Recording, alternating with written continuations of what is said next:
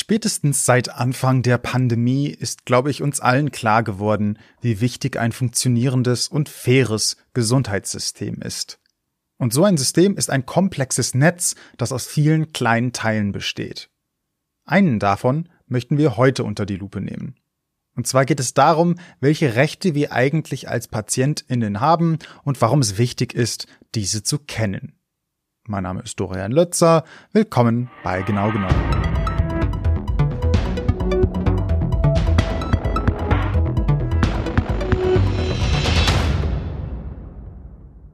Heute möchte ich ein bisschen anders anfangen als sonst.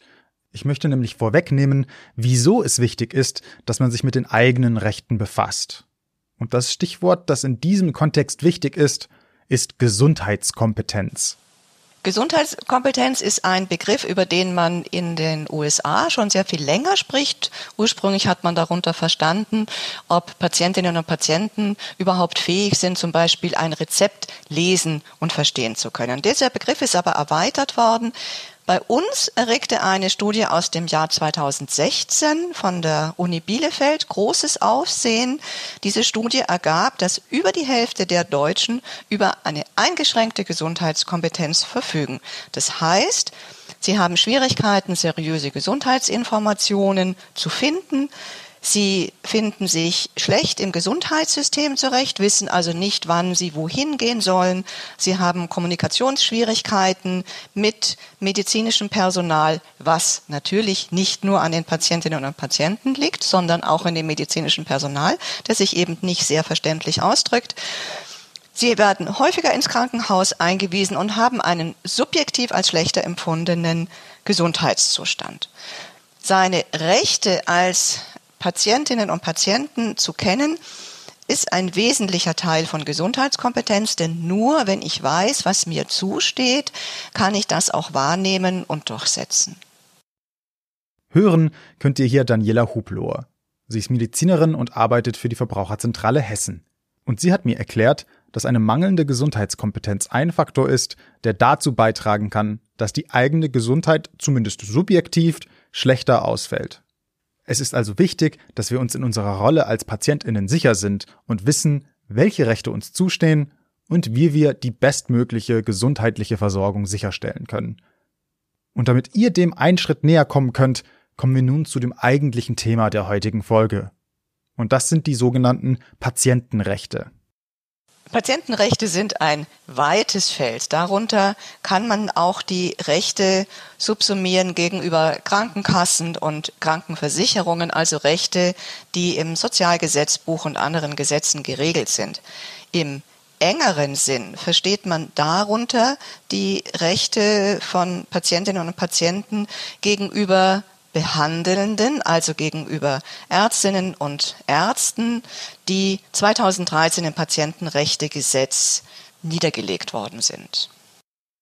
Ich sage jetzt mal die wichtigsten Rechte, weil die auch die Patientinnen und Patienten ermutigen sollen, sie wahrzunehmen. Das ist zum einen natürlich das Recht auf Einwilligung in medizinische Maßnahmen. Also wenn mir eine Behandlung, eine Operation vorgeschlagen wird, dann kann ich entscheiden, ob ich das möchte oder ob ich das ablehne. Und um einwilligen zu können, muss man vorher in verständlicher Form, da würde ich gerne wirklich ein Ausrufezeichen dahinter machen, in verständlicher Form über alle wesentlichen Umstände aufgeklärt werden. Das ist also im Gesetz etwas schwammig formuliert, lässt aber Spielräume. Also die verständliche Form heißt schon, das muss man also allein akustisch verstehen können, was für höreingeschränkte Personen wichtig ist. Das muss man inhaltlich verstehen können. Also wenn in Medizinerlatein mir etwas erzählt wird, habe ich das Recht nachzufragen, das habe ich jetzt nicht verstanden. Erzählen Sie es mir bitte nochmal so, dass ich das verstehen kann. Und alle wesentlichen Umstände, es steht eben nicht sämtliche Umstände, was auch diskutiert worden ist, es steht alle wesentlichen Umstände. Das heißt, ich als Patientin, als Patient habe das Recht nachzufragen, was für mich wesentlich ist. Gibt es Alternativen? Was sind die Risiken? Was passiert, wenn man nichts macht? Also alles, was wesentlich für mich selbst ist, habe ich das Recht nachzufragen.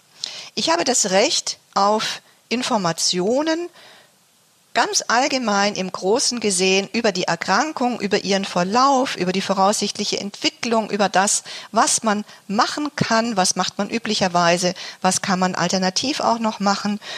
Und eine interessante Regelung, die ins Gesetz gekommen ist, ich habe das Recht, informiert zu werden, wenn ein Behandelnder, der eigene Arzt, die eigene Ärztin oder auch andere Ärztin, anderer Arzt möglicherweise einen Behandlungsfehler begangen haben.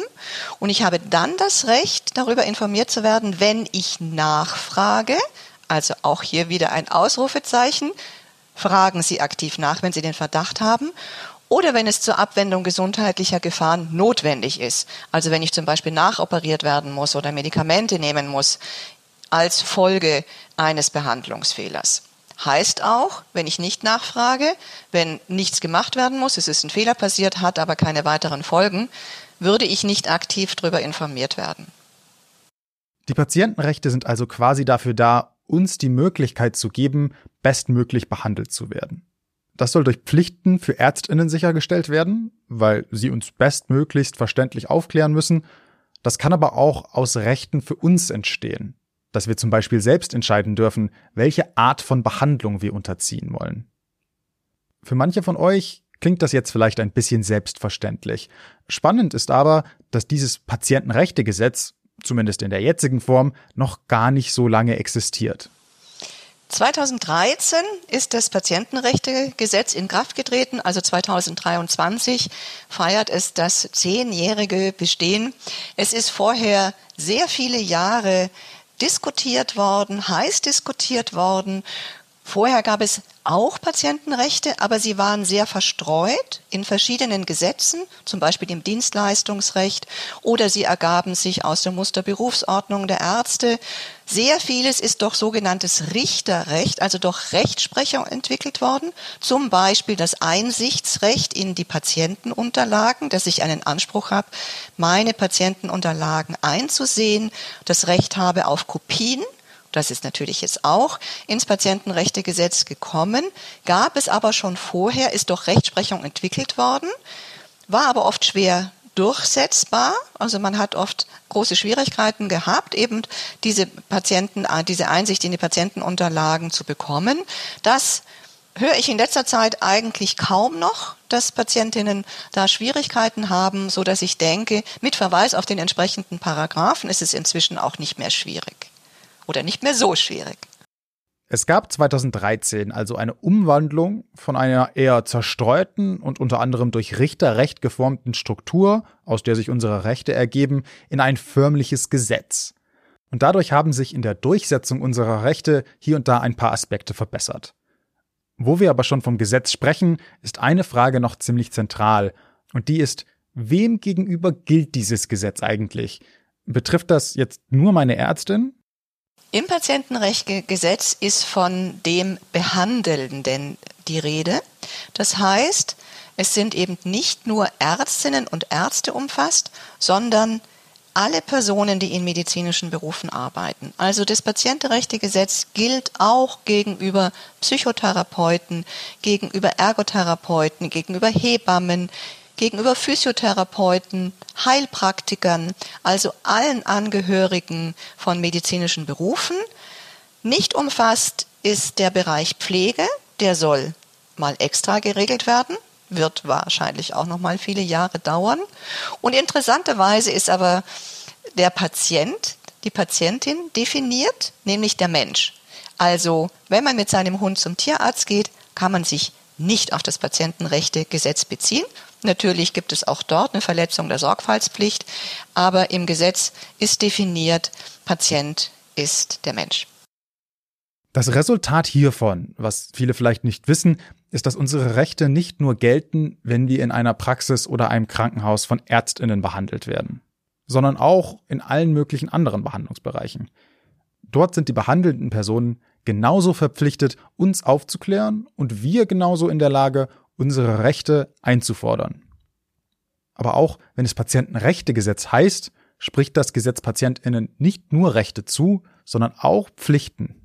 Zum großen Teil sind die Patientenrechte ja Pflichten der anderen Seite, der behandelnden Seite. Also die Pflicht aufzuklären, die Pflicht, die Einwilligung einzuholen, die Pflicht, gut zu dokumentieren. Es gibt aber auch gewisse Pflichten auf Seiten der Patientinnen und Patienten, zum Beispiel alles das, was wesentlich ist für den Behandlungsverlauf, auch für die Diagnose, all das Wesentliche eben auch darzulegen. Also wenn ich Dinge verschweige und nicht mitarbeite, ist es natürlich auch viel schwieriger behandelt zu werden. Die Seite von Patientinnen und die behandelnde Seite sind aber nicht die einzigen, auf die das Gesetz eingeht. Auch betroffen sind die Krankenkassen. Im Patientenrechtegesetz sind auch einige Beispiele für Rechte gegenüber Krankenkassen ähm, aufgenommen worden. Zum Beispiel müssen Krankenkassen innerhalb von bestimmten Fristen entscheiden, wenn ein Antrag auf eine Leistung gestellt wird, auf eine Reha zum Beispiel, auf ein besonderes Hilfsmittel, auf eine besondere Therapie, ein Antrag gestellt wird, dann müssen die Krankenkassen innerhalb von drei Wochen darüber entscheiden, wenn ein Gutachten eingeholt wird über den medizinischen Dienst innerhalb von fünf Wochen, bei zahnärztlichen Gutachten innerhalb von sechs Wochen. Das hat unserem Eindruck nach aber leider zur Folge gehabt, dass die Patientinnen und Patienten zwar jetzt nicht mehr monatelang auf eine Entscheidung warten mussten, sondern dass unserem Eindruck nach sehr schnell abgelehnt wird, um diese Frist zu wahren. Das heißt, andererseits, wenn ein ablehnender Bescheid von der Krankenkasse kommt, dann sollte man schauen, ob es irgendeine inhaltliche Begründung gibt. Sehr oft gibt es gar keine inhaltliche Begründung, wird nur abgelehnt. Man kann dann Widerspruch einlegen innerhalb eines Monats nach Zugang des Bescheids von der Krankenkasse und dann auch nochmal inhaltlich argumentieren mit Unterstützung in der Regel von seiner behandelnden Ärztin, seinem behandelnden Arzt. Dann hat das auch relativ häufig Aussicht auf Erfolg wenn eben die Argumente äh, auf Seiten des Versicherten, der Versicherten sind. Und man sollte sich da nicht abhalten lassen. Also es gibt auch Regelungen, die gut klingen, aber Schwierigkeiten nach sich ziehen. Das mit den drei Wochen ist so eine Sache, wo ein guter Ansatz leider zum falschen Resultat geführt hat. Daniela Hubloer hat mir erzählt, dass sie oft in ihrer Arbeit von Fällen hört, bei denen Krankenkassen komplett legitime Anträge ablehnen, nur um diese Frist einzuhalten. Und klar, man kann gegen diese Entscheidung Einspruch erheben und bekommt dann die Behandlung im Idealfall doch noch bewilligt. Aber in der Praxis sieht sowas schnell anders aus. Wenn ich versuche, mich in diese Situation hineinzuversetzen, stelle ich fest, dass ich nicht der Typ Mensch bin, der in den Konflikt mit der Krankenkasse gegangen wäre, wenn mir eine Leistung nicht bewilligt wurde. Zumindest nicht vor meiner Arbeit für diese Folge. Vor allem hätte ich gar nicht gewusst, dass ich das Recht auf Widerspruch habe. Und ich kann mir gut vorstellen, dass es vielen anderen ähnlich dabei geht. Das ist also ein Element, bei dem man feststellen muss, hier könnte nachgebessert werden. Und sicherlich geht das auch anderswo. Deswegen habe ich Daniela Hubloer noch gefragt, wie sie insgesamt auf das Patientenrechtegesetz blickt. Es gab sehr wenig Neuerungen in diesem Gesetz. Es ist eigentlich das bereits bestehende kodifiziert, also in Paragraphen gegossen worden. Das war ein Anfang, das haben Patientenorganisationen, der Bundesverband der Verbraucherzentralen begrüßt, aber es ist eben auch sehr wenig Anlauf genommen worden, mal Neues anzudenken. Und vor allen Dingen im Bereich der Behandlungsfehler sehen wir da eben noch sehr viel Handlungsbedarf, um die Situation von Patientinnen und Patienten, die einen Behandlungsfehler voraussichtlich erleiden mussten, zu verbessern. Also wir fänden es sehr gut, wenn es wie in anderen europäischen Ländern, zum Beispiel in Österreich, einen Haftungs- und Entschädigungsfonds für Patientinnen und Patienten gäbe, die einen Behandlungsfehler erleiden mussten. Wenn diese zu krank sind oder wenn die einen sofortigen finanziellen Bedarf haben, weil zum Beispiel die Wohnung umgebaut werden muss, jemand ist jetzt auf den Rollstuhl angewiesen, die Wohnung muss umgebaut werden, dann können Patientinnen und Patienten manchmal diesen diesen ganzen Prozess der Rechtsdurchsetzung gar nicht durchhalten oder auch nicht jahrelang warten, bis sie Geld bekommen. Also einen Entschädigungs- und Härtefallsfonds, bei dem es eine finanzielle Unterstützung, auch eine psychische Unterstützung gibt für diejenigen, das fänden wir sehr wichtig, dass die Beweislast nicht mehr so schwierig ist für Patientinnen und Patienten, denn bisher müssen die außer in bestimmten Situationen, zum Beispiel bei groben Behandlungsfehlern, nachweisen, dass ihr Schaden ursächlich zusammenhängt mit einem vermuteten Behandlungsfehler. Und das ist oft sehr schwer nachzuweisen. Also die Position von Patientinnen und Patientinnen bei einem Behandlungsfehler sollte wesentlich mehr gestärkt werden. Das ist eigentlich der größte Mängel, den wir in dem Gesetz sehen. Bei Behandlungsfehlern sieht Daniela Hublower den größten Bedarf für Nachbesserung. Und wenn man sich praktische Szenarien ausmalt, versteht man schnell, warum. Zur Erinnerung, laut Gesetz müssen zum Beispiel Ärztinnen uns nur über einen möglichen Fehler aufklären, wenn wir proaktiv danach fragen, sofern wegen dem Fehler keine zusätzliche Nachbehandlung notwendig geworden ist. Und wenn wir doch den Verdacht haben, dass da etwas schiefgelaufen ist, dann liegt, zumindest nach jetzigem Gesetz, die Beweislast oft bei uns. Wir müssen also in der Rechtsdurchsetzung beweisen, dass ein Fehler passiert ist und wir deswegen Geld brauchen. Diese Prozesse der Rechtsdurchsetzung können lange dauern und in der Zwischenzeit müssen Betroffene halt schauen, wie sie zurechtkommen. Deswegen fordert Daniela Hubloer hier den Einsatz eines Haftungs- und Entschädigungsfonds, der dann schneller und unbürokratischer PatientInnen helfen kann, als jetzt der Fall ist. Insgesamt können wir feststellen, dass es einige Baustellen im Bereich der Patientenrechte gibt. Zum Beispiel, dass noch viel zu wenig Menschen überhaupt wissen, welche Rechte ihnen bei der gesundheitlichen Behandlung zustehen. Und wenn sie das nicht wissen, können sie sich nicht für genau diese Rechte einsetzen. Auch muss bei der Bearbeitungsfrist für Krankenkassen nachgebessert werden, damit sichergestellt wird, dass bei jedem Fall wirklich eine inhaltliche Prüfung gemacht und die Leistungen gewährt werden, die Patientinnen zustehen. Und wenn es zu Behandlungsfehlern kommt, sind Patientinnen von der jetzigen Gesetzeslage aus Sicht der Verbraucherzentralen nicht ausreichend geschützt. Wer mehr über Patientenrechte erfahren möchte, kann gerne auf verbraucherzentrale.de vorbeischauen. Wenn euch die Folge gefallen hat, abonniert bitte den Podcast oder empfehlt ihn weiter. Kontaktieren kann man uns über podcast at vz-bln.de. Mein Name ist Dorian Lötzer und heute haben wir Patientenrechte genau genommen.